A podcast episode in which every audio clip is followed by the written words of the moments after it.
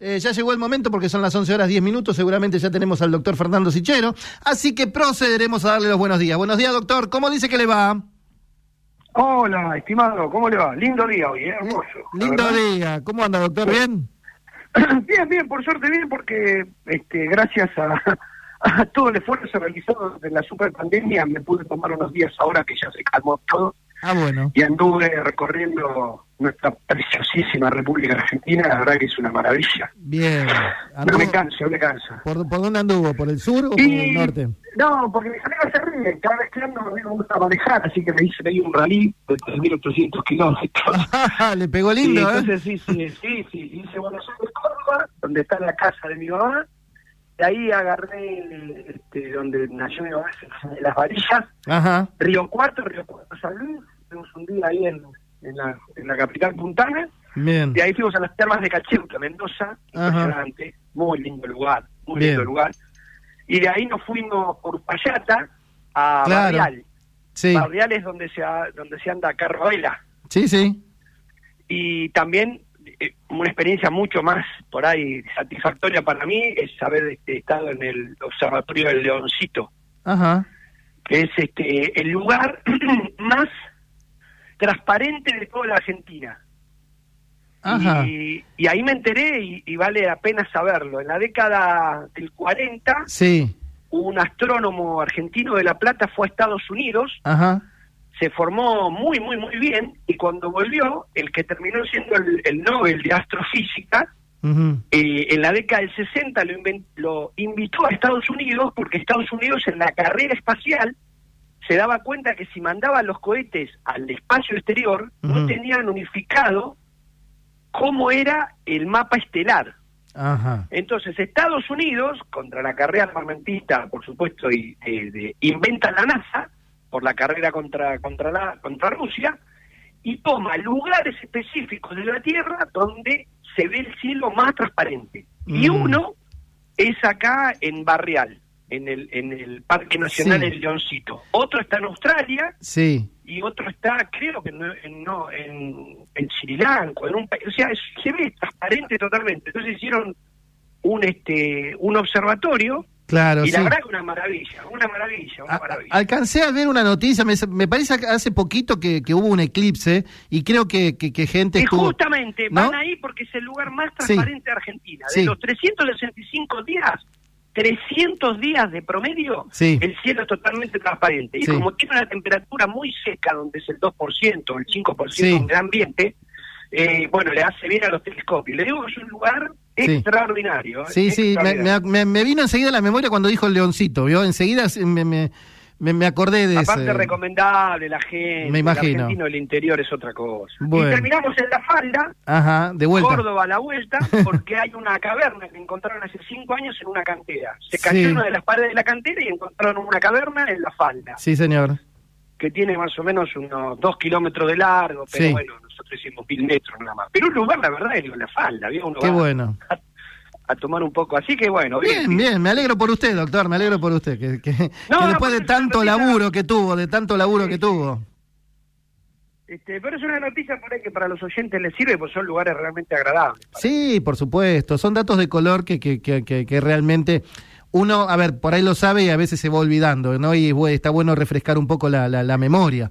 Sí, aparte esto. para descomprimir esta realidad argentina, ¿no? Ay, Doc, ay, Doc. Ay, Doc. Bueno, pero ¿sabe qué, doctor? Yo quería hablar un par de temitas con usted. ¿eh?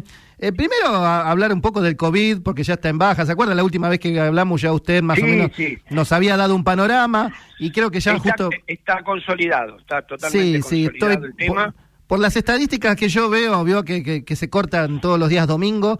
Eh, estaba viendo que ya es la tercera semana que está en, baja, tanto sean los contagios como las muertes y también el número de camas eh, para, para, para el COVID. Porque en realidad lo primero que uno tendría que decir sobre el COVID, que evidentemente la pandemia está terminando, se está transformando en una endemia, en una enfermedad más de calendario, Sí, y ahora la verdad que la baja tiene relación directa también con la temperatura. claro. O sea, justo el pico se dio como enfermedad de transmisión respiratoria en los, en los días más fríos. Y llegamos a tener en ciudad 100 casos de pacientes internados. Que fue hace un 62. mes, un mes y pico atrás. Exactamente, el pico fue hace un mes, pero coincidiendo con el frío pleno. Claro, Y ahora de 100 pacientes hay 62. claro. Y por suerte, por suerte, y esto siempre es bueno informarlo, que la mayoría de los pacientes no están intubados, no están en RM. Claro, Y los pocos que están en, en RM, lamentablemente, o son pacientes que tienen muchas comorbilidades, claro. muchas enfermedades asociadas, o no tienen el plan completo de vacuna. Lo que hablamos siempre. Siempre, siempre. Por eso yo veo ahora, por ahí en Ciudad, como tiene ese sistema automático del bot, que le va avisando a la gente que tiene este turno Sí. para darse la cuarta dosis. Este, bueno, yo tengo un hijo de 21 años Ajá. y es futbolista. Ah, no y me dice, ¿qué hago, pa? Le digo, no, no, cuarta dosis. Obviamente, obviamente, porque ustedes Sí, claro. son los que menos van a sufrir la enfermedad gravemente, pero siguen siendo contagiadores. Claro, transmiten. O sea, que si vos Son tenés, claro, si vos tenés cuatro dosis, la, la probabilidad que tenga la enfermedad es casi nula. Pero es mucho más importante para tu edad, siendo una persona joven de buen estado general, que tampoco contagies el Claro, Claro, Así que no que yo creo que la cuarta dosis me parece, ¿eh? me parece, digo, a los fines Sí, educativos de la población. Esta, esta performance de vacunas, de cuatro dosis y demás, Ujú. es- eh, va a cambiar. Eh, o sea, ya los El- laboratorios están haciendo el año que viene se- multivacuna. sí, una sola universal, vacuna ¿verdad? De tres o cuatro eh, cepas al mismo tiempo. exacto, sí. Tomaron la Wuhan, tomaron este, la primera porque es la original, y ahora están tomando la B5 de Omicron, como para que haya un espectro, eh, y me parece que va a ser una vacuna anual, Sí, y dependiendo el año que se toque, como la gripe, cambiarán de la A a la B o de la B a la C. Porque Claro. lo que se dieron cuenta es que las, las vacunas para virus respiratorios agudos, eh, perdón, de, de- de alta prevalencia en la, en la población, no son vacunas donde el virus, una vez que yo me vacuno, soy prácticamente inmune toda mi vida, ¿no? Como la vieja sí, este, eh, viruela, ¿no? Uno ¿Se acuerda? vacunaba y listo. ¿eh? Entonces, eh, para virus respiratorio yo creo que todos los años va a haber una vacuna, Exacto. que yo creo que va a ser de calendario, mm, pero hoy por hoy usted me dice, ¿cómo está el COVID? Sí. Yo creo que está total y absolutamente controlado. es lo que queda del año, ¿no? Es lo que queda del año. Yo creo que, yo se lo dije varias veces, por suerte este no le erré, pero yo dije que 2022 era el- el- la culminación de, Sí. la, de la pandemia y que el 2023 era un año de, de vacuna de calendario. Obvio, Lo que pasa sí. es que durante muchos años, hasta que vean que... Porque por ahí el virus se extingue, eh, cuidado con esto. eh. También. Como pasó con el SARS, con el, en Sí. del 2000. O sea, por ahí se extingue. Pero yo creo que por ahí del 23 al 28, 29, me parece que van a ser muy eh, duros para vacunar todos los años. Y dependiendo sí. de la cantidad de casos que haya, ahí van a calcular Mm. si la vacuna este, sigue siendo de calendario obligatorio o el virus con el tiempo, digamos, Claro. desaparece, ¿no? Pero van a tener un, un tiempo de, de un, un margen más grande de tiempo para trabajarlo también, ¿verdad? Sí, y que la vacuna dure más, Claro. porque la inmunidad era muy buena, pero a corto plazo, por eso Claro. se dieron tantos refuerzos. Y sí. O sea, captaba, y el otro problema que tienen es, por ahí, para la, para la información general, todas las vacunas se hicieron en base justamente al- a la corona, sí. a la, a la parte de afuera del virus. que son como racimitos de repollo, digo yo, ¿no? Sí. Este, eh, pero justamente eso es lo que más cambia en cada una de las cepas. Mm. Y porque el virus no era tonto. A medida que fue encontrando resistencia, fue Obvio. cambiando la forma de afuera para poder seguir metiéndose. Obvio. Las vacunas nuevas van a estar hechas con el ARN, Claro. con el ácido que tiene adentro el virus, que Sí. sí, es más estable. Por eso van a durar más tiempo. Mm. Y bien, vamos, vamos modificándolo y vamos progresando, ¿verdad? También en eso. Pero bueno, Sí, no- nos ha tocado, nos ha tocado ser contemporáneos, ¿no? Ah, por supuesto, por supuesto. Bueno, por eso uno se da cuenta de que las vacunas son tan, tan, tan, tan efectivas. Sí, Y son un método, yo siempre insisto lo mismo, ¿no? Me parece antiguo, las tres cosas que cambiaron. Y lo digo siempre, las tres cosas que cambiaron. Mm. El volumen de cantidad de, de personas en el planeta fueron tres cosas. Sí. Las vacunas, el agua potable y las cloacas. el agua potable y las cloacas. El agua potable y la cloaca. Digo, no, la com- no, no, no, no. El agua potable, la cloaca y la vacuna fueron los que realmente hicieron inhibir de alguna manera estas Ujú. enfermedades que antes, de, de- digamos, diezmaban a la población, como por ejemplo el cólera. Y El claro. cólera, exclusivamente por el agua. Eh, por supuesto, Eh, por supuesto. eh, pero pues son aparte de los estudiantes cloacales. Por eso digo, eh, uno aparece una medida eh, universal como es la vacuna, de accesibilidad gratis y tal lo que quiera, que cambia totalmente la cantidad de gente que sobrevive de la Sí. enfermedad. Sí. Bueno, esto lo demostró la viruela, ¿no? Ah, la sí. viruela desapareció por la vacuna. Ahora apareció la viruela del mono, pero no tiene nada que ver. Sí, no, no, es Este, algo no bastante... tiene nada que ver. ¿No? Algo como No, pasajero no, y muy... gente- aparte el brote lamentablemente es justamente por tours sexuales, Sí. gente promiscua. la verdad que es una pena, digamos que eso no se pueda controlar, pero es una cuestión de conducta humana, ¿no? Es, es- es la conducta humana, es la conducta humana. Es por conducta humana, sí. este brote es por conducta humana, Exacto. lamentablemente, ¿eh? lamentablemente, o sea que, y como es una enfermedad de transmisión íntima, Mm. que se puede transmitir, eh, ya sea, obviamente, en este caso, casi todo por, por contacto sexual íntimo, o también se puede trans- eh, transmitir por ropa de cama, por Mm. ropa que se, que se comparta. Pero algo bien ve- íntimo, pero algo bien Exact- íntimo. Exactamente, no anda por el aire el virus Claro. de la de mono. Claro. O sea que si hacen un seguimiento epidemiológico de todos los casos, Mm. Eh, y aparte, fíjese que a- a la viruela clásica mataba el, el 30-40% de las personas que se contagiaba. Mm. La viruela de mono, hay 40.000 casos en el mundo y lo mató 10 personas. Sí, sí. O sea que se murieron lamentablemente por otra cosa que tenían, pero no por la viruela. Exacto. Digo como para que tampoco estás... estás Sí, pero está bueno... uno está asustado por lo otro, Claro. pensar que esto va a ser no, no. Pero está bueno ir reafirmándolo así, ¿vio? Este, eh, cada vez que tengamos una oportunidad de salirlo, porque para que la gente, bueno, vaya... Hay gente que, bueno, eh, eh, no está al tanto de todas las noticias, ¿no?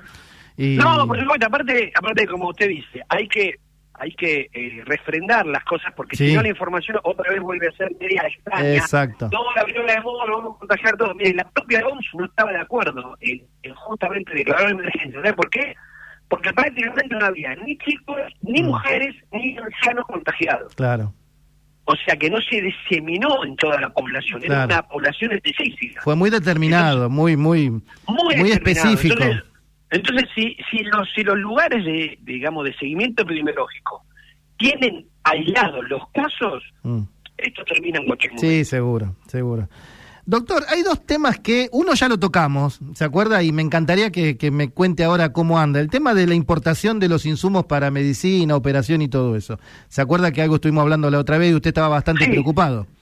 Sí, y sigo preocupado porque mm, yo no entiendo mucho de economía, pero uno dice el valor que se FOB, ¿no? El valor que sale del insumo de donde se compra.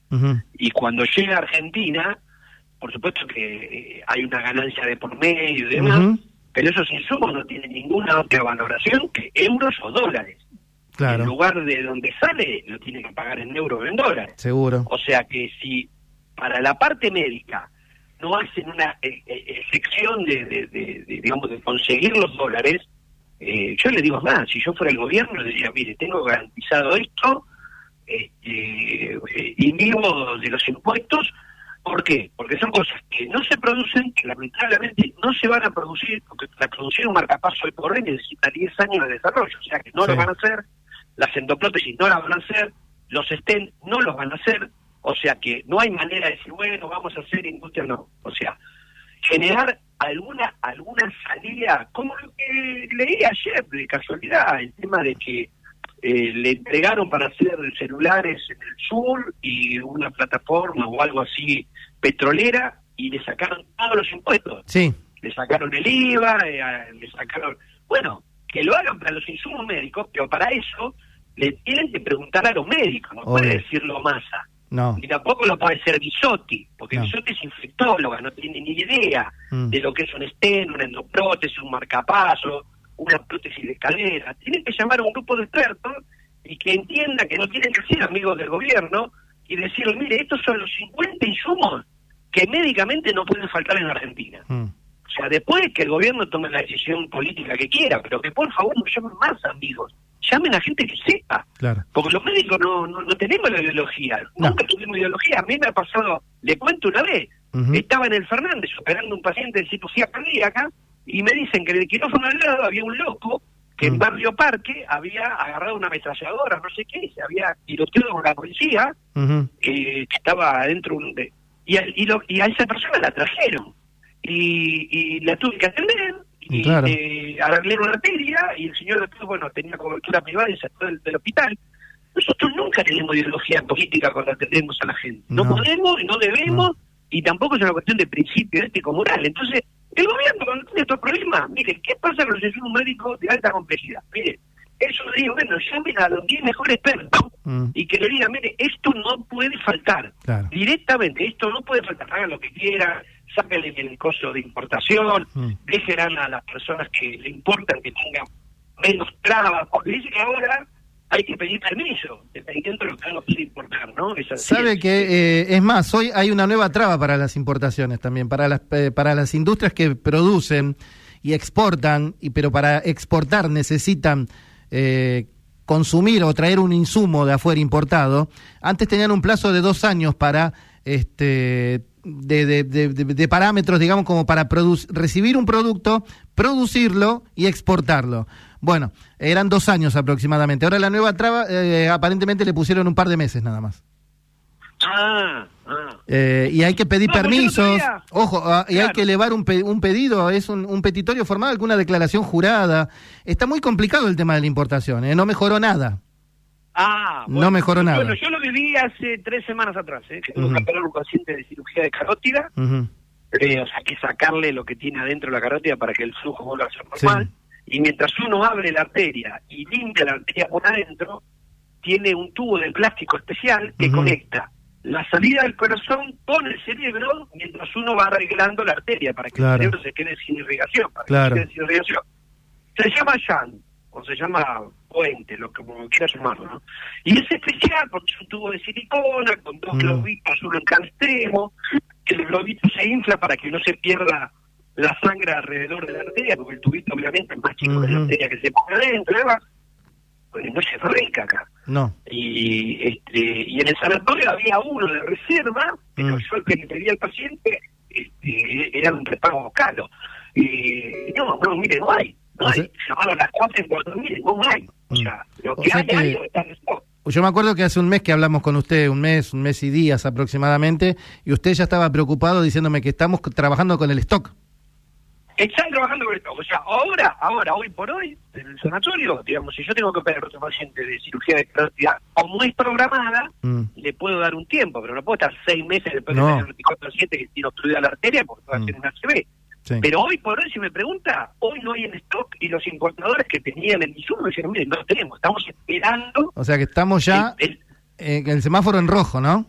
Absolutamente, ¿eh? absolutamente. El semáforo está en rojo, hay menos prótesis, hay menos tubos valvulados, son tubos especiales para cuando el paciente lamentablemente es una cirugía horrorosa, que se le rompe la arteria aorta directamente, eso se llama disección aórtica o aneurisma disecante, es una catástrofe médica y eso hay que tenerlo en el momento, porque el paciente entra muriéndose al hospital sanatorio. No es, no es un auto, vio, como que ahora también están faltando, vio, los repuestos que entran de afuera para, para, para un taller mecánico, no es, no es tener un auto tirado ahí, bueno, lo tengo 15, 20 días el auto, eh, a la persona no se la puede tener tirada 20 días. No, no, no. a mí me llama la atención por ahí, que yo, uno lee las noticias y yo bien estoy enfocado en las cuestiones de salud, con este tema de restricción presupuestaria para el Ministerio de Salud, para el plan Procrear, por ejemplo. Sí. O sea, todas aquellas personas que tienen dificultades no para tener chicos y necesitan el sistema, los bueno, directamente le, no, no, no les pasa el presupuesto. Digamos, a mí me parece que hay tres o cuatro cosas, lamentablemente, pero para un país serio que no se puede tocar. Exacto. Una es la salud y otra la educación. Justamente. toca eso. Justamente. ¿Sabe que Y la última preguntita que le quería, justo me llevó a eso usted, mire. Porque eh, em, el otro día, creo que fue el domingo, que yo estuve viendo un programa también, y, ahí este, estuve recaudando datos de, de lo que gasta una familia tipo eh, que son papá, mamá y dos hijos de clase media, ¿no? Y, los gastos que ya van recortando la clase media. Y uno de los gastos que va recortando la clase media es la obra social prepaga, ¿eh? cuando uno está pagando una prepaga, eh, porque hoy está carísimo una prepaga. Y entonces me preguntaba, ¿no? ¿Esto está incidiendo directamente también en el volumen de gente que me imagino que se debe estar haciendo atender ahora en los hospitales? Bueno, eh, en los últimos cinco años, mm. eh, la población que se atiende, por lo menos en los hospitales de gobierno de la ciudad, eh, cambió sustancialmente. O sea, antes era gente de clase media, media baja, obrera o digamos, de, con subsidios, ¿no? Los, que viven de subsidios, como le dicen vulgarmente los planeros, eh, mucha gente del conurbano. Y en los últimos cinco años, le digo que está cambiando la población, gente construida, gente bien vestida, gente, digamos, que antes no aparecía en el claro, público. Claro. Y está, y está apareciendo bastante, bastante este, importante el volumen. ¿eh? Y el otro tema que es cierto, esa gente tenía un nivel de educación y de exigencia, claro, que genera una paradoja. Dice, no, mire, esto me pasó, yo, digamos, no tengo, por cuestión económica, dejé de cobertura, pero esto a mí, este, ustedes como Estado tienen la obligación de dármelo. Exactamente. ¿Y sabe qué? Justamente es un tema muy complejo, pero que tiene solución, porque otros países del mundo lo han solucionado antes que nosotros. Eso se llama y aunque a mí no me, en la, digamos, en la gestión de la pandemia, que fue horrible y por eso terminó fuera González. Este, Ginés González García. Ginés González García, pero él dio en la tecla en su momento, no lo pudo ah, llevar a cabo, que es el Seguro Nacional de Salud. Ah, sí, sí, sí. No, no, eso le digo, mire, funciona en España, funciona en Francia, en Estados Unidos, en Inglaterra. Eh, no, en Estados Unidos tiene que tincar. ¿Pero no tienen algo parecido también? No, lo que pasa es que la alta complejidad tiene que tener un seguro aparte usted. Ah, alta complejidad, correcto. claro, para alta complejidad usted tiene que tener un seguro aparte. En vez del Seguro Nacional de Salud de los países europeos, en Noruega, en Suecia, en Finlandia, en, Inglaterra, en Francia, en Italia, en España, funciona absolutamente diferente. Claro. Este, y ya, y, pero le digo, si uno quiere un prepago, como mm. se lo paga solo, es un tema suyo. Claro. Pero no hay obras sociales. Exacto. No hay obras sociales. Es un seguro nacional donde uno se atiende donde quiera y el prestador le factura al Estado. Exacto. Entonces, ¿saben lo que hace eso con el tiempo? Que fue lo que generó. Por eso uno se atiende en casi cualquier lugar en Europa y no tiene problema. ¿Por qué? Porque la, los prestadores empezaron a aumentar muy mucho la calidad de sus servicios. ¿Para mm. qué? para que la gente vaya y se atienda. Obvio. Porque si el servicio es malo, claro. el prestador desaparece. Entonces, ¿qué se hizo? Se hizo una autopurga de prestadores malos. Creo que ustedes de vez en cuando en la provincia, primer y segundo cordón, va a una clínica privada de PAM y dice, acá los viejitos. Bueno, porque justamente tienen un caudal de gente obligada que tiene que atenderse ahí, no hay control de calidad. Y eso sabe dónde pasa también en muchas obras sociales. Como tienen población cautiva, entonces dicen, bueno, ¿para, qué? vamos a dar alta calidad de atención? Con lo que tenemos suficiente, ¿no? Claro, me pasa que tendría que ser un tema, digamos, a nivel nacional. hay, que doctor, lo que creo que hablamos siempre con usted, ¿no? La reestructuración que hay que hacer acá es tan completa, ¿no? Absolutamente. Bueno, pues ¿sabe qué pasa? Pero póngale 10 años sí, yo, gobierno que gobierne. Yo le pongo 20, eh, pero, pero, mínimamente con 10 como para que empiece a funcionar algo. Pero por supuesto, escúcheme, este, yo soy una persona común que también compro, vivo, voy a almacenar con mis cosas todos los días. Yo nací en un repollo y vivo dentro de un submarino. Y, y yo digo, si nosotros somos con otros dos países los únicos que tenemos licho en el mundo para hacer baterías, ¿por qué no nos ponemos de acuerdo y en 10 años no vendamos más licho, vendamos baterías? Obvio. No le decimos, no sé, a las grandes marcas alemanas o la grande marca americana, vengan, pongan ustedes la plata, pero la batería se fabrican acá. Por supuesto. No es litio crudo. Sí. Digo, estas cosas de, o lo que nos pasa ahora, este, lamentablemente... Con el gas. con el gas, exactamente lo mismo. O sea, pongámonos de acuerdo en algún momento para que el país, y bueno, y también... Hoy, hoy no nos meta, Sí, perdón. No, discúlpeme, lo, lo, corté yo, discúlpeme, pero a veces eh, hay un delay, ¿vio? Em, le digo que, que, justamente abrí el, el programa, eh, bueno, con la noticia del día que fue, ¿no? El pedido de prisión a Cristina Fernández de Kirchner y, la famosa ideología, ¿no? Eh, y ver argentinos enfrentados ayer por una ideología. Y es lo que no podemos permitirnos hoy día. Es lo que nos está haciendo fracasar en el mundo la ideología, que la tengamos y pensemos distinto está perfecto, pero eso nos tiene que sacar adelante.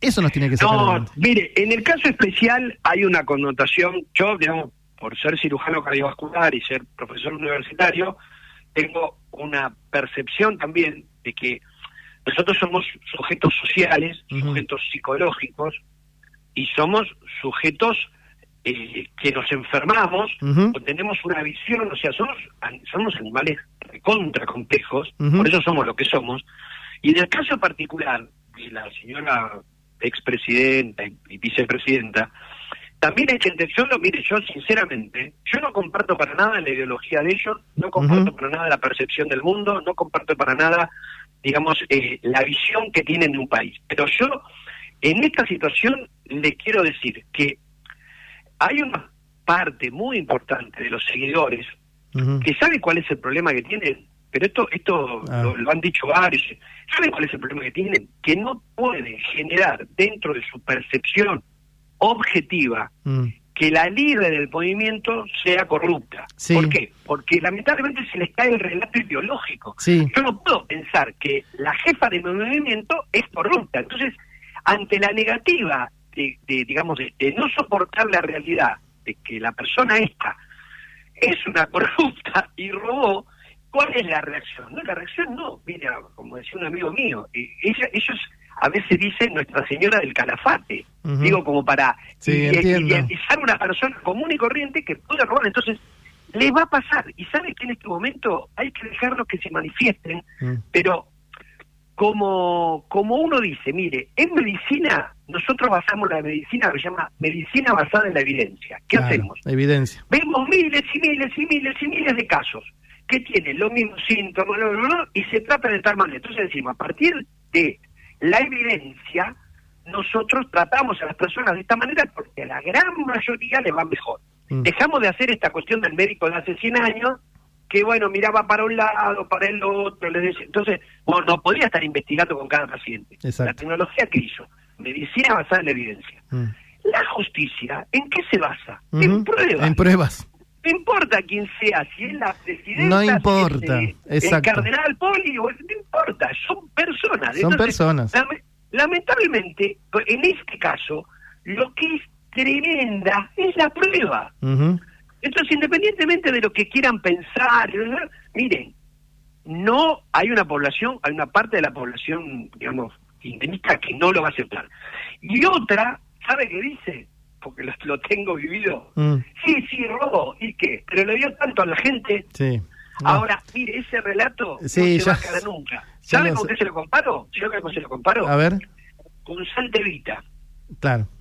Evita era una revolucionaria, era una persona extraordinaria. Y, y se jugó. Pero lamentablemente, usted imagínese que esta mujer se murió a los 33 años de Mm. cáncer de cuello de útero. ¿Sabe cuál es, dentro de las eh, factores de riesgo, el más importante para el, cuello, para el cáncer de cuello de útero? No, La promiscuidad. claro. ¿Me entiende? Mm. Y una mujer a los 33 años que tiene cáncer de útero, por eso era, no podía ser que Evita tuviera cáncer de útero. Mm. Porque antes del Papa Nicolau ya se sabía, mira, había una vieja fórmula en medicina que todavía se toma. El cáncer de cuello útero era para las promiscuas o prostitutas. El cáncer de endometrio era el de las monjas, Mm. porque nunca habían tenido relaciones sexuales, entonces, después de muchos años, y yo, aparecía posmenopausia el cáncer de endometrio. Y a, la, a las de a las de cuello de útero era porque había promiscuidad. Entonces, también en la década del 50 no podían pensar que ella antes de estar con Perón no había tenido una vida. Mm. y esto le va a pasar lo mismo, no pueden entender que Cristina sea corrupta, pero le vuelvo a repetir, lamentablemente en este caso la ¿sabe qué? La condena va a ser moral, no va a ser este, Mm. judicial, porque nunca va a terminar presa esta señora, es obvio Sí. cumple en febrero 70 años, ya está, listo. Bien. que pasa es que nunca van a aceptar, y yo creo que estas manifestaciones hay que dejarlas que se den. Bien. Porque si no sabe qué, es lo que usted me dice, nos vamos a enfrentar emotivamente y vamos a terminar mal con esto. Sí, ¿eh? sí, sí. Es lo que se está viendo.